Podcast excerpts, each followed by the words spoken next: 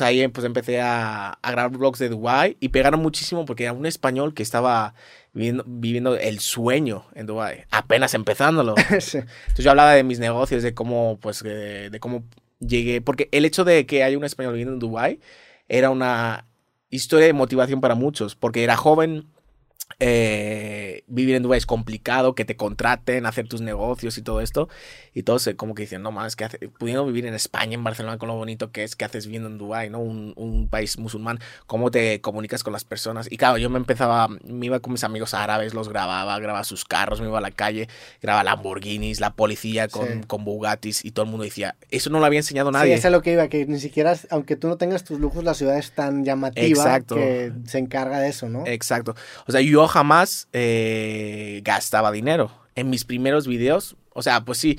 Por ejemplo, sí gastaba porque les quería enseñar. O sea, yo lo que quería hacer es como viajando, pero de cinco estrellas, ¿no? Mm. En hoteles de lujo y todo esto. Entonces, pues al principio me acuerdo que sí, sí gastaba mucho dinero en, en agarrar, pues, como eh, hoteles bien chingones para decir, mira, pues esto es un hotel de cinco estrellas. Lo que yo quería hacer es cambiar un poco el mercado de YouTube eh, hispano Mm. y enseñar excentricidades, enseñar lujo, eh, porque me di cuenta que eso jalaba, ¿no?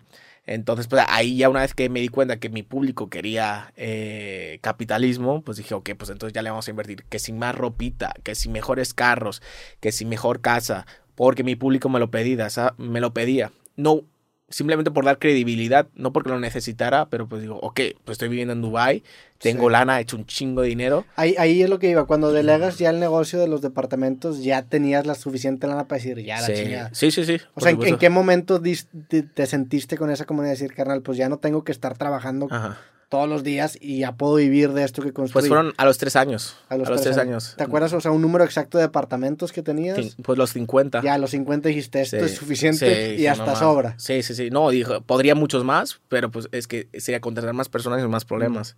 Entonces dije, no, pues o sea, ya fue el punto donde yo me saturé y yo me acuerdo que de YouTube no gané nada durante un año, Sí. ¿sabes? O sea, invertía más de lo que yo ganaba y lo hacía como hobby. Pero era un hobby que me encantaba, era un hobby que me divertía porque digo, en Dubai pues yo estaba solo, tenía a mi mejor amigo, pero digo, no mames, puedo, puedo, em, puedo tener mi propia comunidad, ¿sabes? Que, que pues me están, o sea, yo viajaba y digo, pues a huevo, estoy viajando con mi cámara, pero siento que mi comunidad Sí. está conmigo, ¿no? Y me divertía muchísimo. ¿En un me- principio me- no te costó trabajo grabar videos? No mames. Sí. No sabía ni, o sea, yo hablaba inglés eh, full time, todo el rato. Mi, mi exnovia era holandesa, eh, con mi am- mejor amigo también hablábamos inglés. O sea, toda mi comunidad, pues estuve viviendo seis años en Dubai, entonces eh, mi día a día era en inglés. No me salían ni las palabras. En porque- español, Sí, sí. sí, fatal. O sea, el acento que ves ahora, pues imagínate cómo era en aquel entonces, rodeado de árabes, alemanes, eh, de todas partes del mundo, ¿no? Entonces me, me, me costaba muchísimo. De hecho, mis primeros vlogs dije, no mames, los puse en privado. Y digo, ¿no? Tengo un zapato en la boca. Eh, pero sí me costaba muchísimo. La verdad, yo no me considero que fuera una persona fluida en las cámaras y eso es lo que me gustó. eh, el desarrollarme ante la cámara. Obviamente, pues ya al, cabo- al mes y como que ya fluía más. Yo subía tres videos a la semana. Entonces, como yo desde que empecé mi canal de YouTube, jamás he estado una semana sin subir. Siempre subía de lunes, miércoles y viernes eh, durante un año. Luego ya empecé a diario y pues he tenido mis rachas. Pero jamás he estado sin subir video eh, como más de tres días o algo así. Y yo siempre lo vi como mi proyecto, o sea, si yo voy a empezar algo, le invierto en mis cámaras, le invierto en todo para que todo vaya bien. Me lo tomé muy en serio y la, y la constancia fue lo que yo creo que hizo el éxito, ¿no? Pues grabé muchísimos vlogs en Dubai, luego ¿Qué, me fui a qué tan rápido creció tu canal? Pues tuvo un crecimiento muy grande, pues ah, es que en aquella época pues era más, el algoritmo de YouTube pues era diferente, ¿no? Y lo recomendó muchísimo en México. Yo no entendía por qué, ahora lo entiendo perfectamente, pero en aquel entonces es como, pues creo que, bueno, no, no crecí tan rápido, creo que en el primer año ya con, pues no sé las matemáticas, pero tres videos por, por semana semana. durante un año, son un, 150 videos al año. sí. pues un chingo. Y llegué a los 50 mil suscriptores. Ok. Para mí eso era un chingo. Sí, eso pues sí es un chingo. Ajá, sí, sí, sí. Y más los porque los primeros son los más difíciles. Exacto, sí, porque yo no venía de nada, o sea, nadie Sí. me conocía, venía de cero seguidores. Entonces tuve que levantar mi primer, eh, mi canal desde cero. Y, y ya al segundo año ya llegué, creo que al millón de suscriptores. Y luego al tercer año ahí ya me fui a los dos millones. Y luego ya pues a casi a los cuatro. O sea, ahorita tienes tres, tres algo. sí, 3,8. Ok. Entonces, o sea, la neta sí me ha costado y es un crecimiento eh, que ha sido eh, pues prolongado, o sea, ha sido poco a poco, por ejemplo. Sí, no ha sido de... Exacto, porque hay muchísimos influencers hoy en día que, bueno, en YouTube no pasa tanto, pero en, Sí, en las demás redes, no, sí, en más. TikTok eh, sí. Bueno, en TikTok- en TikTok está- es raro, Sí, sí. sí, 30 millones en un año, no mames.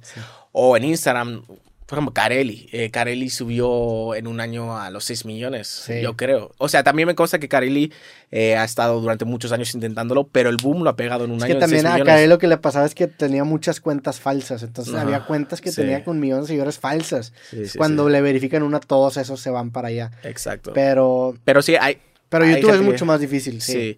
Y para mí sí me ha sido mi plataforma favorito. Por, por ejemplo, yo en Facebook tengo 6 millones. Ok. Y lo que hago es resubir vídeos de, de YouTube. Y no obstante, los mismos vídeos en Facebook me dan más visualización. Pero Sí. yo siempre crecí con YouTube y, y voy a ser. Yo si- siempre me he considerado youtuber. Y siempre mimo a YouTube, ¿sabes?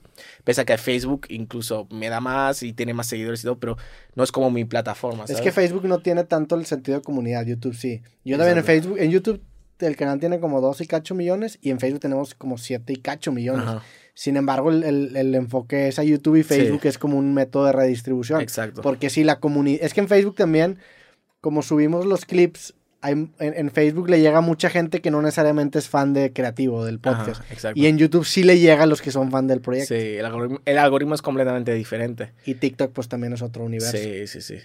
Pero, En, en YouTube, en, en llegar al millón, me tardé yo como 12 años, güey. Yo empe- mi canal empezó en el 2009 y el millón llega en el 2020 o 21. No, pues sí. Y luego ya dos, dos millones llegamos como un año después, pero también fue muy lento. Porque yo incluso dejé de hacer videos como tres años.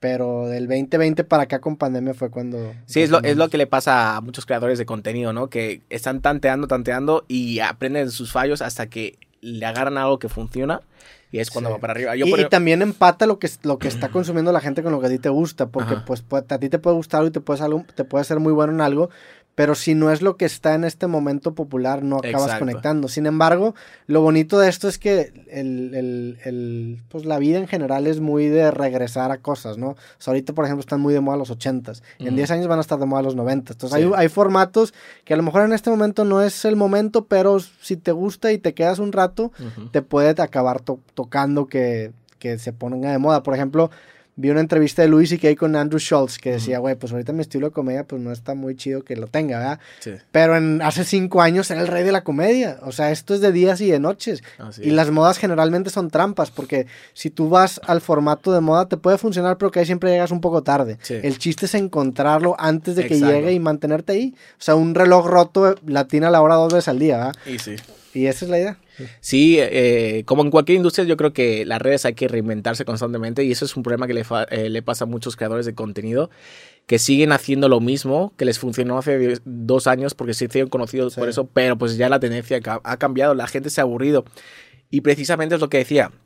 El largo plazo, estar en esta industria es muy complicado porque pues eh, las modas pasan muy rápidamente. Hoy estás eh, el número uno, pero mañana se olvidan de ti. Entonces, eh, el reinventarte y, ser constante y ser conocido en, en una plataforma. Yo, por ejemplo, empecé eh, hablando de negocios y ahora te puedo estar grabando un auto de lujo que te puedo estar, eh, que me puedo estar yendo de viaje a Monterrey grabando eh, helicópteros, avionetas, jet- jets privados, que puedo estar en un hotel, que puedo estar comiendo tacos de oro, que puedo estar eh, grabando con, con diferentes artistas. O sea, siempre le intento, intento escuchar mucho a mi público. Ellos se quieren que, que porque no les respondemos a sus mensajes o que no les respondemos a los DMs, los ignoramos. Pero no, obviamente, pues hay que sacar analíticas y estadísticas y darles lo que ellos des- desean. Desgraciadamente, hay muchos creadores de contenido que dicen, no, es que yo quiero hacer el contenido que a mí me gusta. ¿Sí está funcionando esto? Sí, sí, está bien.